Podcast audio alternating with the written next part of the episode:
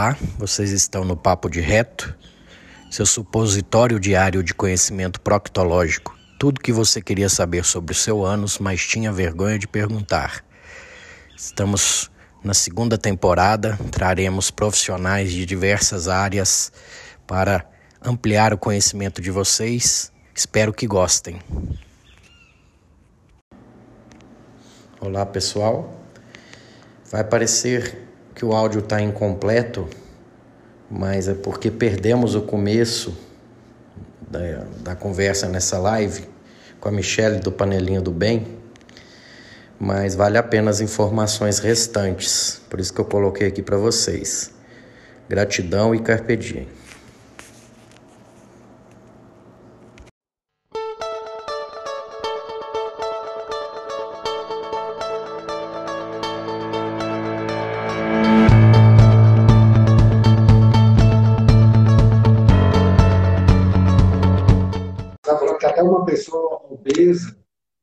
Corpo encontra mecanismos para fazer aquele equilíbrio. E aí a gente ia começar a falar sobre essa questão da doença crônica, né? falou dos infartados também. Isso. Isso. O ser humano ele só muda no susto, se, se ele não tiver disciplina. Tá? A palavra é essa. Então, aquele que infartou, ele vai mudar, porque ou muda ou morre. Então, é, agora, essas doenças que vêm devagar, vêm insidioso, você vai negociando, negociando, negociando, Isso. até que vem ladeira abaixo.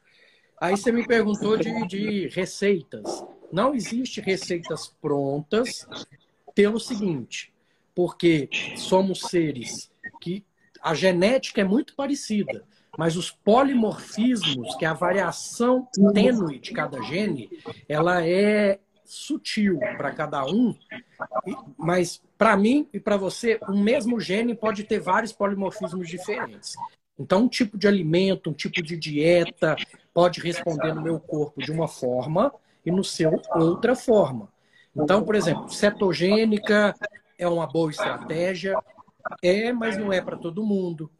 O vegano não é para todo mundo, porque tem alguns polimorfismos ali que você vai se inflamar se você tentar virar vegano. O carnivorismo não é para todo mundo, que tem gente que tem alguns genes que vão se dar mal se comer só carne.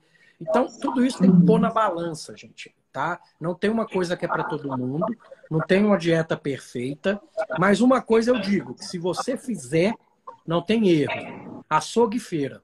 Para de ir no supermercado, na padaria. Vai no açougue na feira, fechou. Isso é para todo mundo, sem, com certeza. Boa. Boa. Era isso que eu ia dizer, doutor Nicolas, que tem um senso comum. Um senso comum.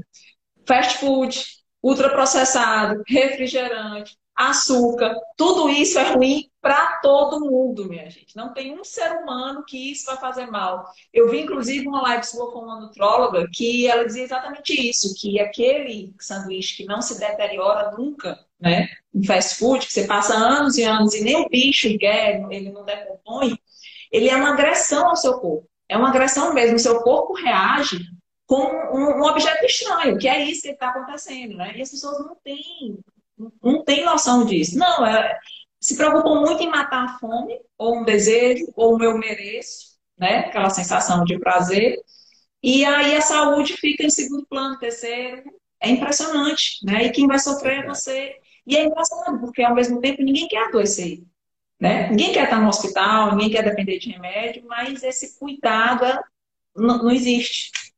A conta chega, gente, a conta chega. A conta chega. É, uma coisa que você falou que é, é, muito interessante, desde que eu ouvi falar desse termo, eu acho que o que a gente está conversando é um pouco de epigenética, me corrija se eu estiver errado, mas essa questão de. De ativar ou não. De, a, a gente até numa numa, numa, aula que a gente fez uma vez, a gente fez uma analogia com. Eu sou arquiteto por formação, então a gente fez analogia com um quadro de disjuntores. É como se todo mundo viesse com aquele mesmo quadro de disjuntores, mas a posição da chave que você coloca em cada um é, é você, de fato, quem está é, mexendo naquilo na medida em que você está é, é, consumindo alimentos que vão, por tudo isso que você já falou, né? Como é o próprio intestino, né? os genes que estão lá presentes no intestino que vão que vão sofrer essa, essa, essa influência, vamos dizer assim, daquilo que você come.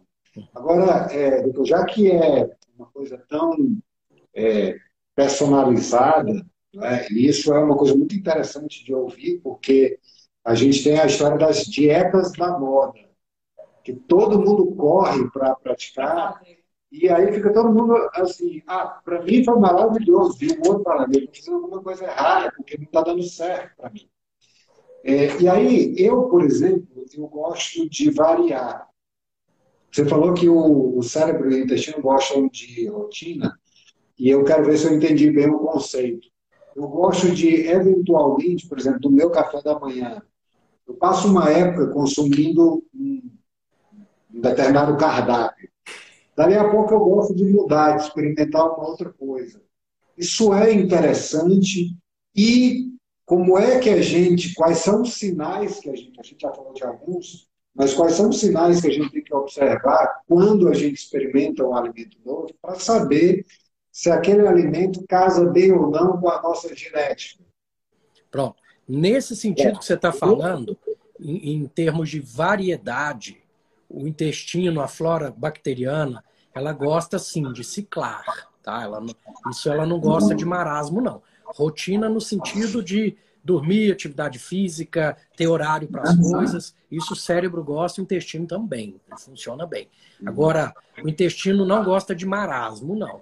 Tá? Eu vou dar um exemplo de um, um conhecido, não vou dar nomes nem nada, é, virou carnívoro e comia só carne, carne, carne, carne.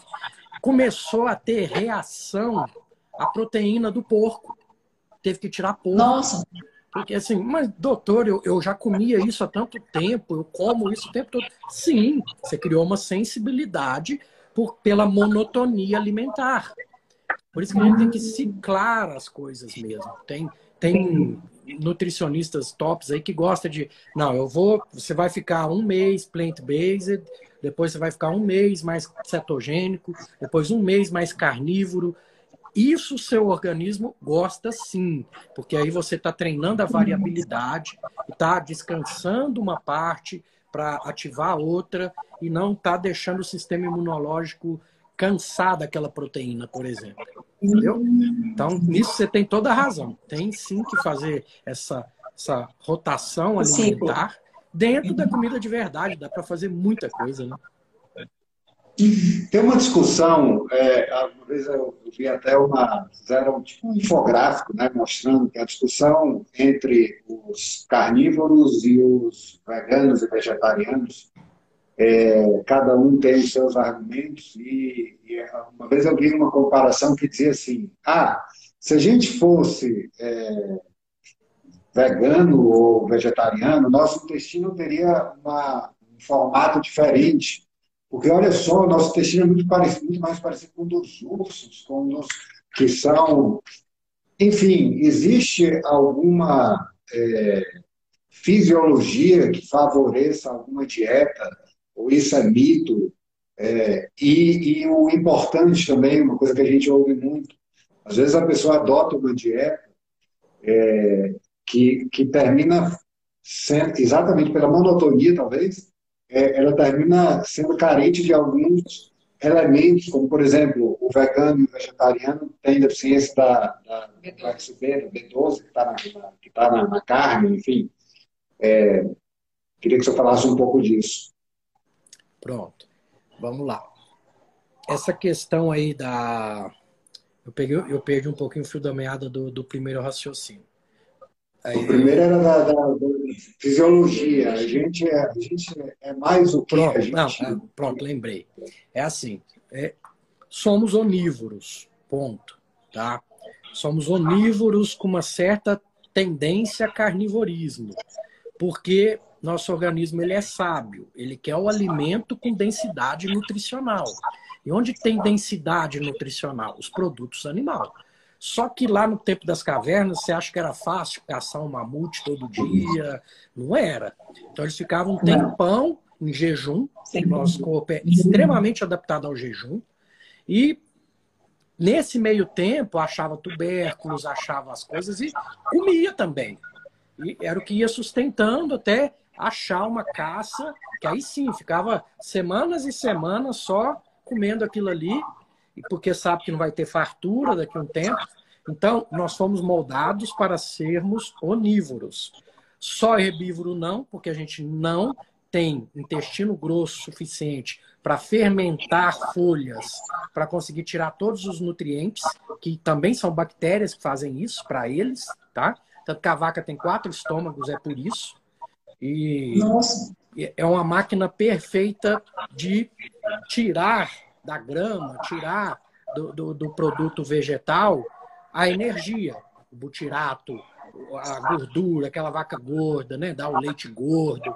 E por que, que a gente vai deixar de aproveitar, pular, né? Essa, é, essa máquina perfeita aí, que o pessoal quer falar que polui, mas não polui, porque com as fezes dela já aduba o solo de novo, é, a, a, urina, o próprio CO2 já cicla ali, volta para a planta, a planta quer ser podada, essa planta rasteira precisa ser podada para continuar o ciclo da, do CO2.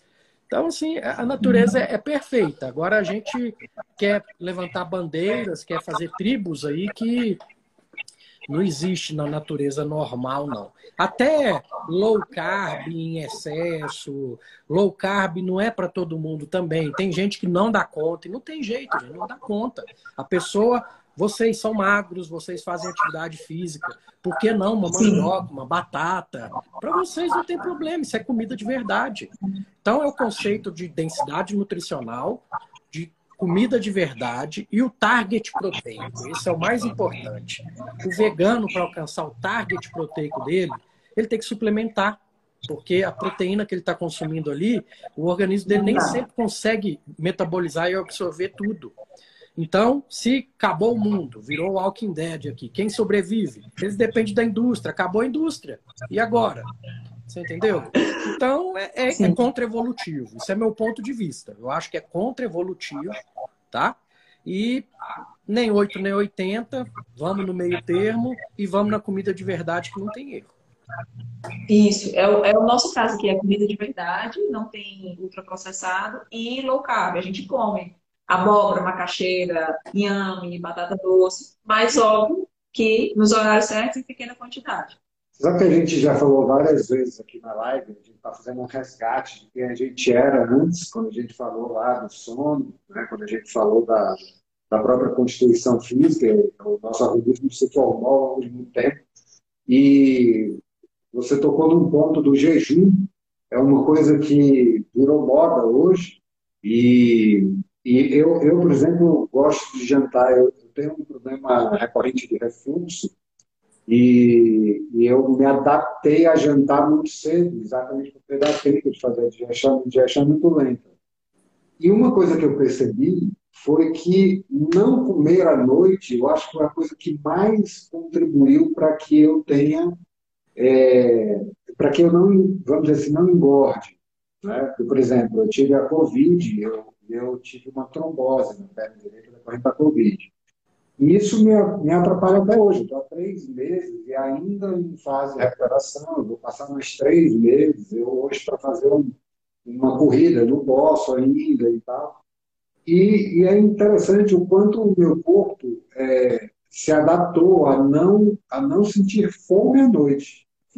Só que isso é a coisa mais incomum você encontrar hoje em dia, porque a gente conversa com as pessoas, a maioria relata que tem uma fome noturna. E aí, o nosso organismo, né, é, até hormonalmente, ele não, ele não, não deveria estar lidando com digestão à noite. Queria que você falasse um pouco sobre isso, para as pessoas entenderem, uma vez por todas, qual é o horário para você comer. Vamos lá. Será, eu vou dar um, uma de advogado do diabo aqui, tá? Será que você realmente tinha refluxo ou você estava comendo nos, nos horários errados e a coisa errada? E seu organismo, ele estava acostumado com o que ele é fabricado para fazer e você estava fazendo do jeito errado. É isso mesmo. Inclusive, doutor Eurípides, ele, ele foi ao médico na época, eu, eu nem conhecia ainda, e o médico passou o metrazol, os prazol da vida, e ele não tomou, ele de conta própria não tomou, e simplesmente mudou a alimentação. E pronto, resolveu o problema. Sim. Tem, tem a crononutrição, que está é uma ciência que está crescendo muito agora. Os trabalhos científicos até cinco anos atrás eram 100, 200, já está em 5 mil, 10 mil trabalhos sobre o tema, que fala justamente isso, tá? Da questão do, do cada órgão tem seu ritmo circadiano, tem seu ritmo que, que é controlado por, por esses clock genes, esses relógios genéticos. E você agora, na verdade, está respeitando o seu relógio genético, o seu relógio biológico. Então você está comendo enquanto tem luz do dia e de noite deixando o seu sistema descansar, que é o, o que o intestino ele gosta de descansar à noite. Pra você ter noção, o relógio biológico do pâncreas, que é o que produz insulina, né? Ele gosta de funcionar até umas 4, 5 da tarde. Então passou disso, ele está fazendo hora extra. Olha, olha a hora extra que, que algumas pessoas e depois vem o diabetes e fala, nossa, mas eu nem comia muito doce, e não sabe que já está agredindo esse órgão só de estar tá comendo em lugar em horas erradas, né? Então é interessantíssimo isso que você está falando e o jejum é algo natural para o nosso organismo.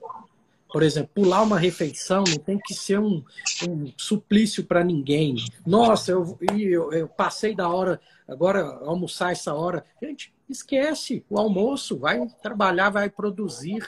O cérebro ele gosta de corpos cetônicos. Quando a gente está produzindo corpos cetônicos, a gente está mais atento, a gente está tá, tá mais alerta.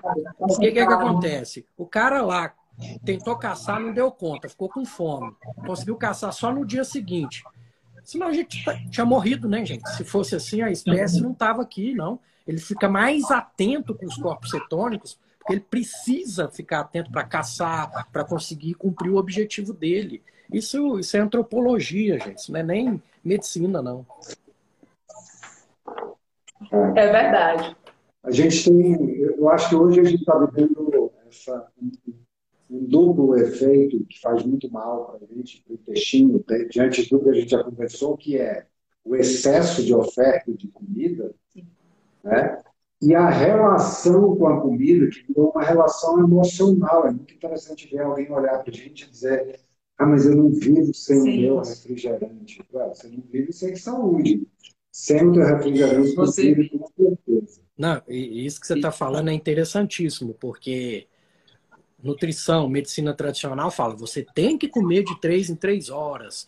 Imagina um pâncreas que está lá, ah, não, agora eu vou descansar. Opa, comida. Agora eu vou descansar. Opa, comida. Agora eu vou descansar. E até a meia-noite.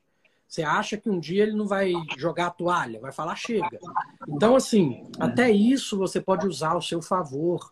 Vocês que são magros, vocês que são pessoas que se cuidam, acabei de fazer uma refeição farta, deu vontade de comer um docinho, a hora é essa. Porque você está aproveitando seu é. pico de insulina. Não é no meio da tarde, ah, agora eu vou comer uma banana aqui no meio da tarde. Fez um pico de insulina desnecessário.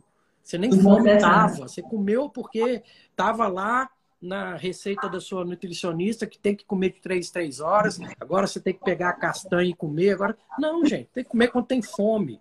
E você só vai saber se a fome é verdadeira ou não é uma fome emocional, como você disse, a partir do momento que você se desintoxicar. Demora até três semanas para você realmente entender o que é fome de verdade. Tá? A fome de verdade é aquela que você come o que tiver ali.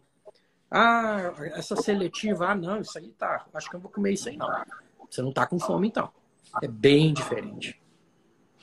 Bem diferente. Fico muito feliz de ouvir isso, porque eu digo muito para meus filhos, né? Quando meus filhos, eu tenho uma filha de, de 11, um filho de 7. Quando começam a dizer, ah, isso eu não gosto, eu me lembro de uma funcionária da minha mãe, que quando a gente dizia que não gostava, ela virava para a gente dizer assim: tempero bom é o da fome. Exato. Tem fome. Não, o meu, o meu pequeno de seis anos está naquela fase chata de não comer, né? Aí a gente, a gente. Tranquilo, só que quando a gente morava com, com a minha sogra, tudo, a avó, ela não, ela ficava agoniada. A gente falava, deixa, não vai morrer, não. Deixa. É, quando chegava no fim da tarde, o menino comia o que a gente colocava lá para ele, qualquer coisa. Então ele estava com fome de verdade naquele momento. Essa é a diferença. É verdade, doutor. É, e é engraçado, assim, as pessoas. Quando a gente. A gente só acredita naquilo que a gente vê, né? E quando a gente se vê por dentro o estrago, é que a gente realmente acredita que aquilo que a gente está fazendo está nos prejudicando. Eu estou falando isso porque você posta muitos vídeos, né? Do, intestino por dentro. E eu já assisti alguns e é assim, nem eu mesma imaginava em tamanha. É, em tamanho prejuízo, sabe? Tem intestino, gente, que o intestino ele é vermelhinho, ele é vascularizado, né? Tem intestinos pretos. Assim, é, é uma coisa, meu Deus do céu. Até aproveitando isso, qual é, a, a partir de que idade eu ia, eu ia se deveria fazer como um exame de rotina, a colonoscopia, e quais seriam os sinais indicativos de que você está precisando fazer uma visita? Eu já fiz colonoscopia. É assim, é, você tocou no assunto que eu mais gosto, que foi o motivo de eu criar o Papo de Reto. O resto foi porque eu fui mudando minha vida e fui gostando, fui estudando e fui em frente. Câncer coloretal, ele é o terceiro que mais incide, tanto em homem quanto em mulher, e o que mais mata, o terceiro que mais mata também. Ele está quase chegando a segundo lugar já, tá? Então, assim, os guidelines nacionais dizem 50 anos mesmo sem sintomatologia. Os guidelines um pouco mais modernos, igual do Ciro Libanês, já baixou essa idade para 45 anos mesmo sem sintomatologias de alarme. Alguns sintomas que a gente teria que olhar mais próximo ou antes, né? É, eu sigo o Ciro Libanês e tenho visto câncer cada vez mais cedo, tá? E vai vir uma outra pandemia aí, porque o pessoal ficou em casa, o pessoal não procurou ajuda médica. Ah, vou jogar essa colonoscopia para frente, tá? Eu vou, tô com medo de ir lá para fazer e pegar um Covid.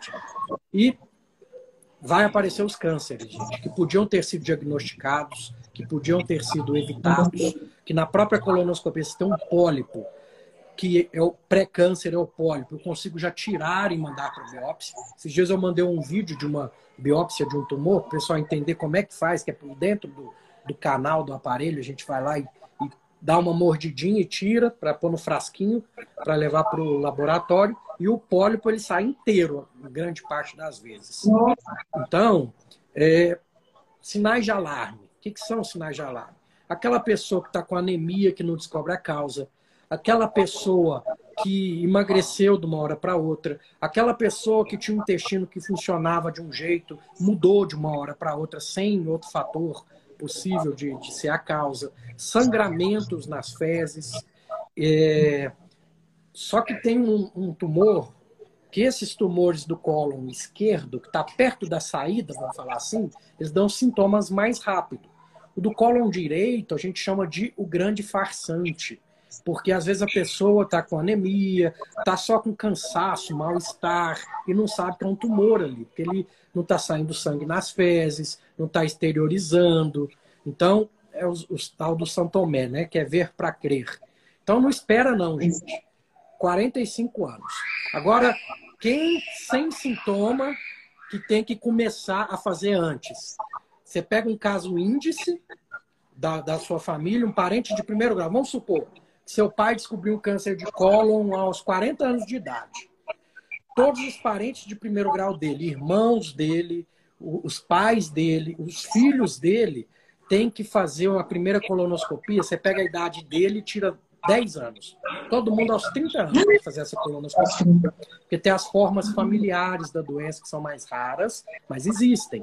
O mais comum é o, é o esporádico mesmo, que é relacionado a maus hábitos alimentares, a cigarro, bebida alcoólica, é, comida industrializada, defumados. Realmente a, a carne defumada não é boa para o intestino. Só que aí vem uma outra pergunta que eu escuto muito, que eu acho que vale a pena falar aqui.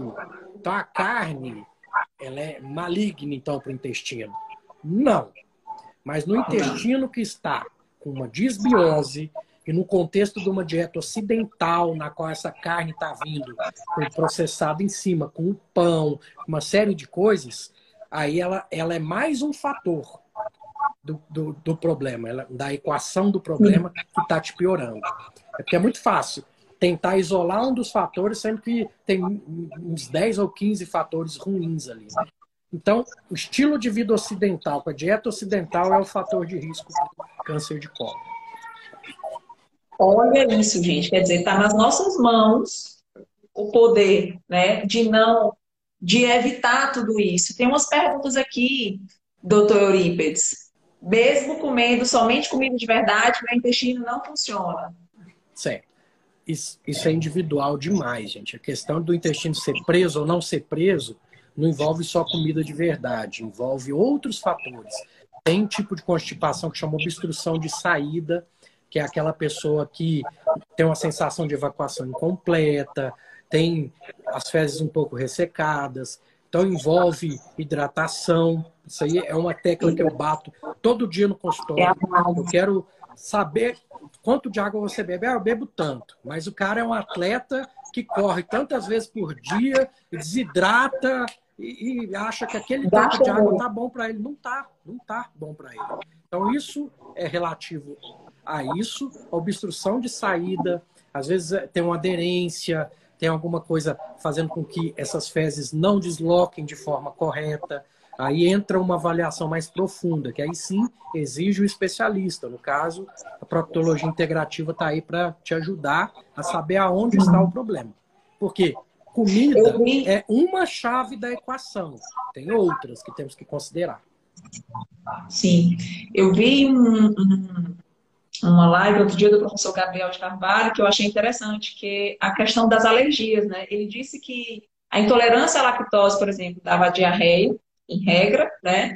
E que a constipação era quando a alergia à proteína do leite, por exemplo, que dava constipação, a pessoa fez um exame de sangue, ele até analisou lá o caso na hora e dava o processo alérgico lá em cima, e ela constipada reclamando, né? Então, realmente é como você falou, existem várias causas. Se você está fazendo o básico, hidratação, comida de verdade, dormir direito, atividade física, e não está dando certo, então é porque tem um plus. Tem que procurar um né? especialista, investigar mais a fundo. Tem uma patologia que chama atonia colônica. É um cólon que praticamente virou um reservatório. Ele não movimenta mais, ele não tem musculatura para jogar as fezes para frente. Então, esse paciente pode mudar o hábito que for, que ele não vai conseguir evacuar corretamente. Alguns casos são cirúrgicos, tem que operar, tirar um pedaço daquele cólon. Então, isso é, é relativo, tem que procurar o especialista mesmo, especialista em fisiologia pélvica. Então, estamos aí para ajudar nesses casos. O doutor Eurípides, gente, fala com ele. Deixa eu ver aqui outra. É, doença de Crohn e bolsa de colostomia, se é possível reverter. É, isso também é muito relativo. Depende do grau de atividade da sua doença, depende se você está em remissão ou se está em fase ativa da doença. Possível de reverter é tirou um pedaço muito grande de intestino, que se eu reverter, você pode começar a ter muitas diarreias e desidratar por conta disso.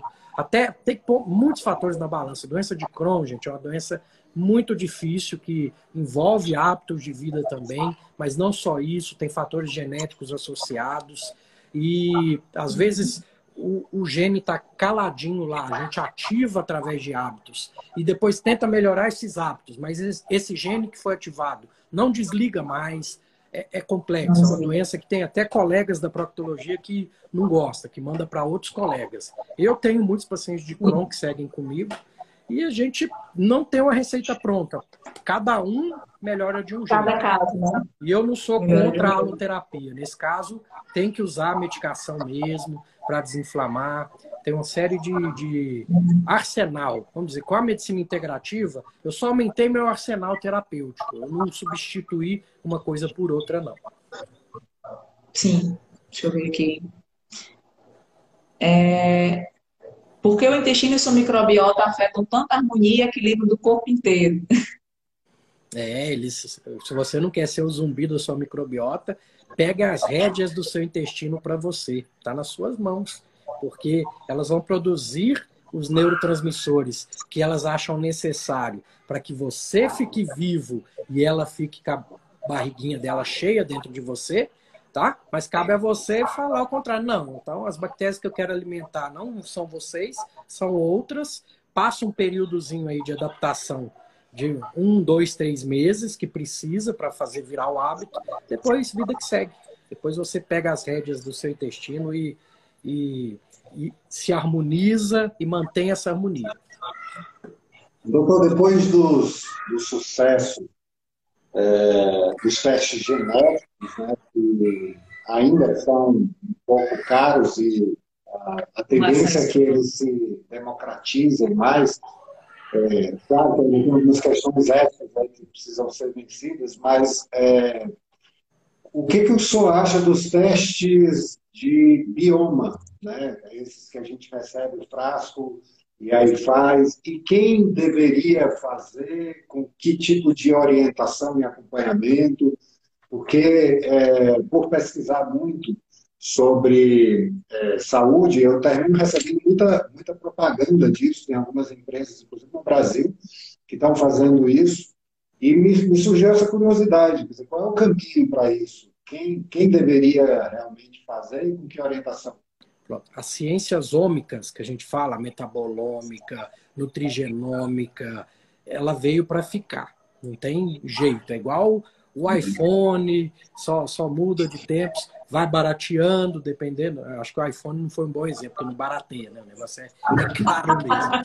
Mas é igual a internet que popularizou. Antes, quem tinha linha telefônica era rico, hoje linha telefônica não vale um real. Então, é isso. As coisas têm que ir barateando e vão barateando à medida que a gente vai usando e conhecendo a tecnologia. Então ela vai se popularizando e sim, tem as suas indicações. Os testes de microbiota, que deve ser esse que você está falando, eles, por enquanto, tá, do jeito que está sendo aplicado, eu, eu penso que é um investimento que eu não faria. Tá? Eu consigo melhorar sua microbiota de outras formas, vamos falar assim, tá? Mas nada me, me diz, por exemplo, essa pessoa que perguntou da doença de Crohn, era bom eu avaliar, porque pode ser que ela esteja crescendo o Clostridium difficile ali, numa quantidade maior, e eu vou agir antes de vir a doença, no caso dela. Então, não, essa aqui já tem que tratar por, por isso aquilo. Então, essas doenças mais específicas, pontuais, eu vejo indicação. Agora, para termos recreativos, ah, só para eu saber como é que é a minha microbiota, se você está com o dinheiro sobrando, vai lá e faz, tranquilo. Porque a gente consegue fazer um antes e depois. Então, ó, antes era assim, mudamos hábitos, tudo, olha, agora está assim. Ponto. É isso. Eu, eu tive o Covid, é, doutor Ipex, e eu tomei muito antibiótico. E eu não tomo remédio. Eu não adoeço, eu não tomo remédio de nada. Não tenho esse hábito. E o antibiótico, ele destrói tudo e mais alguma coisa de bactéria boa do intestino, né? E, e aí, por conta disso, como eu tomei muitos dias, por conta disso, eu tive uma candidíase, na sequência, que muita gente não sabe, mas ela está diretamente ligada com o intestino, né? A cândida. E, e aí eu queria que você falasse um pouquinho dos probióticos e dos pré-bióticos para o intestino. Vamos lá. Probiótico tem suas indicações, não é para todo mundo. O paciente que às, vezes chega com a CIBA, uma desbiose ferrada, eu vou lá e taco é, probiótico em cima, eu posso estar piorando o caso da paciente. Então, assim, em suma, limpa primeiro o terreno biológico. Depois que esse paciente já está com a casa limpa, eu vou pensar em colocar probióticos.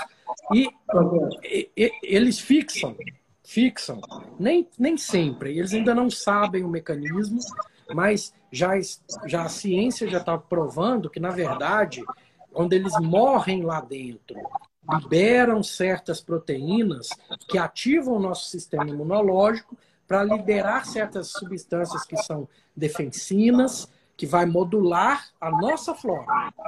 Então eu tenho que estar com uma flora boa até para o probiótico fazer efeito. Tanto que existe hoje no mercado os MAMPs, que são restos de bactérias, são pedacinhos de bactéria, que é o probiótico que foi inativado, vamos falar assim. E tem estudos que mostram que tem praticamente o mesmo efeito que o probiótico. Então, até isso ainda exige muito estudo para a gente bater o martelo. Agora, quais os melhores prebióticos? Gente? Comida de verdade. Não tem quanto mais. Aí sim, tem que ser brega mesmo. Quanto mais colorido, mais pré-biótico você está pondo para dentro. Exatamente, gente. Tem mais perguntas, peraí. Aí, de novo, a doença de Crohn. Qual seria a melhor dieta? Ser vegetariana? Às vezes, para você, não. Porque o que, que acontece? Existem muitos fitoquímicos ali na dieta que você vai estar tá consumindo, que às vezes pode ativar alguns genes que tinham que estar tá calados. Então, faz um teste aí de nutrigenômica e vê se você não tem nenhum desses polimorfismos para esse lado, que às vezes a dieta vegana para você não é o melhor caminho. Às vezes é a onívora mesmo, com uma certa nossa, assim como tem uns que tem que diminuir carne vermelha, é, que tem doença de Crohn. Então, gente, não tem receita pronta, porém a maioria desses pacientes, estudos já mostram que iniciar com uma dieta anti-inflamatória você coloca essa doença em remissão para depois ir reintroduzindo as coisas devagar. Então você primeiro tira para reinoculando e nesse tempo faz um teste genético, se for o caso, ou só tentativa e erro mesmo. Vida do Nutri é pesada, porque se ele é um bom Nutri, ele tem que fazer isso, tirar e recolocando item por item. É o que faz na dieta de low food maps, é o que faz numa série de de patologias, né? O low food maps para intestino irritável. Então, é complexo, gente. Então, se você tem um médico ele não, que mexe com isso, e ele não tem um Nutri para chamar de seu, procura outro. Porque eu, sem minha Nutri, eu não sou nada. Doutor, fizeram uma pergunta aqui que é, eu fiquei com essa dúvida também. É, eu estava falando em limpar o intestino. O que, que seria isso? Né? Ela, a pessoa perguntou o que seria limpar. Pronto, é limpar o terreno biológico. Na verdade, é tirar, parar de pôr o lixo para dentro, né? E deixar o lixo sair à medida que as coisas boas entram. O nosso organismo ele tem a capacidade de se autocurar, se auto-regenerar.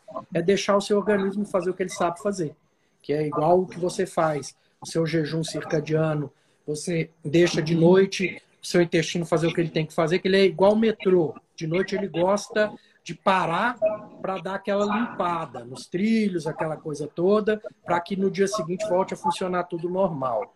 Então, a partir do momento que você começa a ouvir o seu corpo, que ele fala, só que a gente não dá atenção, as coisas mudam de figura, gente. É, é outra realidade. Vocês passam a, a se conhecer mesmo. Exatamente. Deixa eu fazer uma pergunta. É, você falou muito do uso da ivermectina, é, que é um, que é um remédio para verme, né? É, e aí me, me, ocorreu que existe algum indicativo de frequência, por exemplo, a cada tantos meses você tomar um remédio para verme, quer dizer, qual, é a, qual seria a frequência ideal e se tem também algum, alguma estomatologia aí que que indica que você está precisando tomar um remédio para matar alguma coisa que não deveria estar aplicado.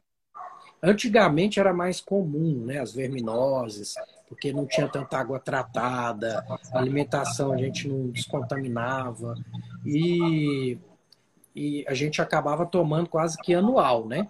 Tem uma desparasitação uhum. anual. Só que na medicina integrativa tem a linha que gosta de estar tá fazendo as desparasitações frequentes. E tem a linha que fala que tem que tentar ir no mais natural possível. Surgiu algum sintoma, eu investigo. Eu já sou mais meio termo. Eu acho que vale a pena, uma vez por ano, tomar ivermectina. Para isso, toma dois, dependendo do seu peso, dois comprimidos e pronto, acabou. Não mata ninguém, não. Eu acho que vale a pena sim. Só deixando claro para todo mundo que está vendo a gente que a gente não está fazendo apologia à ivermectina. Nós estamos colocando a ivermectina no contexto correto. Com uma parasitose, é. Não tem nada a ver com, com nada a ver com Covid.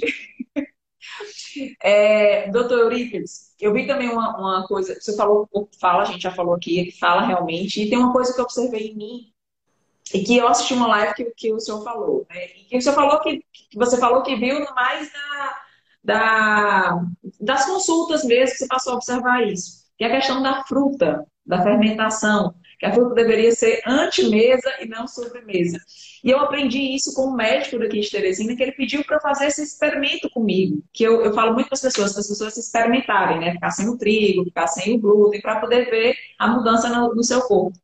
E eu tinha mania, gente, de acabar de, de almoçar e comer uma, eu comia uma tangerina com café. Tomava um cafezinho e comia uma tangerina, logo na sequência. Ou comia outra fruta para substituir aquela vontade do doce. Mas era batata. Sempre me causava estufamento, gases, enfim. E, e é isso mesmo. E aí, quando ele disse, faz experimento e tira, na hora que eu tirei, sumiu, né? Então, o corpo fala com a gente, a gente tem que observar mesmo os sintomas. Uma mudança, uma coisa simples, como é fruta antes. É, esse post foi polêmico, viu? Eu fui até xingado, sabe? Porque tem gente que tem um amor às frutas, né? Mas ela é a sobremesa de Deus. E, e como é que você fala uma coisa dessa? Então faz o seguinte, põe ela no prato e come junto com a comida, porque aí ela tem enzimas que vai ajudar na sua digestão. Come junto. Isso. Tem gente que gosta de comer ali. O kiwi, só laranja. Tranquilo. Isso, Quer agora nem depois... 8, nem 80, e ninguém vai brigar com a gente. Deixando claro, né, doutor, que a gente ama as frutas, mas na hora correta, no lugar correto, tem problema nenhum. Você vai é comida de verdade também. Eu estou falando só de um sintoma que você pode estar e que você não sabe que vem dali, um simples hábito seu, né, de uma depois do almoço. É isso, gente. Deixa eu ver se tem mais alguma pergunta. Aqui. Ai, meu Deus. De que forma podemos tratar a desbiose intestino permeável? Tem muitas formas. Uma delas é fazer a modulação intestinal, que ó, a minha Nutri acabou de entrar aí, a Jamila Vital, que eu e a Jamila, a gente trabalha com isso é, e estamos aprendendo também, gente. Não é que a gente sabe tudo, não. A gente está aqui para aprender mesmo. E aproveitar quem fez a pergunta da constipação, né? Que acabou de abrir o nosso grupo de WhatsApp, 15 dias para o seu intestino, só que com a roupagem para a questão do, da constipação. Então vão ser 15 dias com dicas práticas que você bota em prática imediatamente, cada uma das dicas, é, a partir do momento que a gente fala, tá? E vai, nessa vez, a gente vai colocar alguns nutricêuticos, que são alimentos funcionais, tá? Então a gente não está prescrevendo nada para ninguém, a gente está fazendo um negócio que a pessoa pode ter, até ler na internet e tentar fazer, só que ali vai estar tá eu, médico e uma nutri, né? Qualquer coisa diferente ali, comunica para a gente, a gente vai poder ajudar vocês. E tem consulta online, sim. Na pandemia foi liberado, então eu já tenho praticado. Eu acho que hoje em dia 80% das minhas consultas está sendo online, porque eu migrei para essa parte, virei professor, né? Então estou mais dando aula, preparando aula e quando tem um tempo, minha secretária fala, ó, tem um paciente dos Estados Unidos, tem um paciente de Maceió, tem um paciente então, de Manaus, então abriu um leque aí, né, para as pessoas terem acesso a conhecer a gente e, e, chegar até a gente, tá? Então a Jamila está falando aí, se inscreva no link no perfil meu, no dela, consulta. Nós temos a mentoria. O que é a mentoria? É uma sala do Zoom no qual está eu e a Jamila, cada um no seu quadrado, e o paciente. Aí nós vamos colher a história. Então, enquanto ela está falando a parte dela, eu estou pensando a minha parte, aí às vezes ela esquece alguma coisa, eu lembro, e o paciente já sai com a, questão da desbiose da, da, do intestino, né? Comigo, prescrito, porque eu posso prescrever medicação, eu posso fazer, é, pedir, solicitar alguns exames, se tiver faltando, junto com ela, que ela já pode montar primeiro conhecer suas é, reais necessidades e depois te entregar um cardápio e tem retorno. Então, assim, é dois em um vocês ganham fazendo a mentoria. O intestino e a mentoria. Que maravilha. Acho que tem mais uma pergunta. Existe relação entre desbiose intestinal e refluxo? Só todas. Só todas. Porque, assim, você tinha desbiose eu também. posso dizer que o seu refluxo pode ser uma desbiose que a gente chama de primeiro compartimento. a desbiose pode ser da boca ao ânus. Então tá você está com problema no estômago. Você está fermentando muito no estômago. Então tenho que ver o que, que você está comendo, o que está causando isso, se tem variação anatômica. Então, sim, é, tem toda a relação com desbiose. Toda a relação. E para fechar, doutor que eu já tomei aqui muito seu tempo, eu queria perguntar uma coisa. Eu, eu sempre ouvi falar, é, preste atenção no teu intestino para saber se tu tá com o intestino inflamado, tá com o intestino inflamado.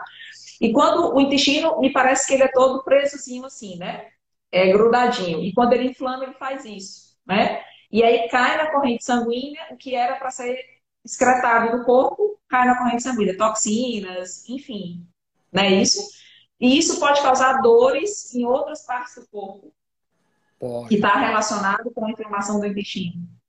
Com certeza, algumas doenças autoimunes, se você não tratar o intestino, você não resolve ela. Então, fechou esse leak gut, deixou de ir aqueles compostos que estão tá em articulação, que está indo para a cabeça, às vezes enxaqueca, a pessoa tem uma enxaqueca, não sabe de onde que vem, uma artrite que não sabe de onde que vem, a tireoide começa a sofrer. Então, primeiro eu tenho que blindar esse intestino e, ao mesmo tempo, vou fazendo os outros tratamentos, porque, como eu disse, uma medicina não é inimiga da outra, só que, com o tempo, eu consigo desmamar o paciente de medicação para ele não usar a vida toda. Agora, se você mexe só com medicina tradicional, é remédio para a vida toda. Essa é a diferença. Exatamente. E você não resolve problema. O que está causando a inflamação do intestino? Que, em regra, doutor Eurípides, o estilo de vida gera essa inflamação, é isso? Tudo. Falta do sono, vida, estresse. Padrão de sono, falta de atividade física. E atividade física é legal falar, que é a falta e o excesso. Que o nosso corpo também não gosta do excesso. A microbiota também, você pode ver ultramaratonista, o cara às vezes tem diarreia pré-prova, tem uma série Nossa. de coisas ali, porque esse intestino ele está sendo feito para performance. É diferente. Ninguém consegue ser um atleta de elite a vida inteira por conta disso. O organismo gasta e desgasta mesmo. É totalmente diferente, é uma outra medicina, tá? Agora, para longevidade, é uma curva em U invertido. Nada de atividade física é péssimo. Mediano, beleza. Muito péssimo para o intestino também. Então a gente tem que ter esse equilíbrio. Olha aí, gente. Gente, foi fantástico. Muito obrigado, doutor Eurípides. Uma pena que a primeira parte da nossa live não vai ficar gravada porque o Instagram está pregando essas pegadinhas da gente. Mas fazendo um, um, resumo, eu gosto sempre de, de, fazer esse apanhado geral. A gente conversou aqui sobre o intestino, a ligação do intestino-cérebro, a importância de você olhar para o teu intestino e entender que diversas coisas interferem nele, é, praticar um bom sono, comer comida de verdade, evitar os industrializados, que não tem uma dieta padrão que vai servir para todo mundo, é, que é importante você se observar, enfim, tem muita coisa é, nesse universo aí do intestino. O. Euclides deu uma aula e está com uma oportunidade fantástica, nada acontece por acaso. Nós estamos aqui na, no início do projeto. O projeto dele, gente. Dele, então, se inscrevam, se inscrevam. façam. O. Euclides atende online e, e, e se estava faltando paciente do Piauí, eu acho aguarde que, que aguarde que já Teve já gente eu, aqui dizendo que se inscrever. Tá bom? E eu quero também dizer que eu quero ter mais lives, viu, doutor Ives, para a gente explorar outros assuntos, depressão, ansiedade, que a gente pode resolver com o intestino saudável, funcionando bem. Por falar em funcionar bem, só mais uma coisa, a gente deve ir ao banheiro todo dia, não é isso, doutor Ives? Tem gente que não acha que passar dois dias... Não, não necessariamente. necessariamente. Também. Pois eu achava que era todo dia. Isso é relativo também, tá? Ah. Às vezes você come uma densidade nutricional que sobra pouco resíduo, então você pode demorar mais a juntar para ter as fezes, tá?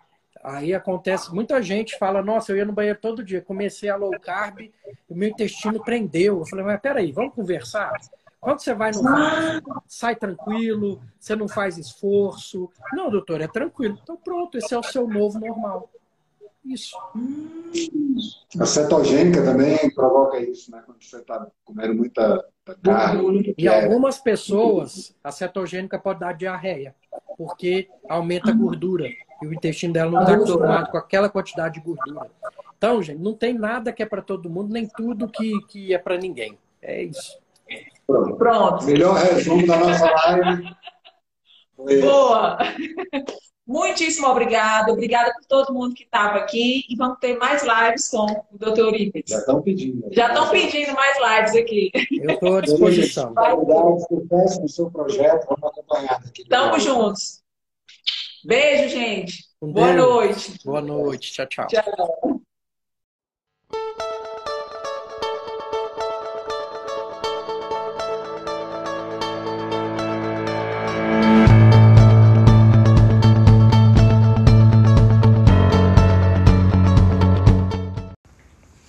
Esse foi mais um episódio do Papo de Reto Cast. Espero que tenham gostado.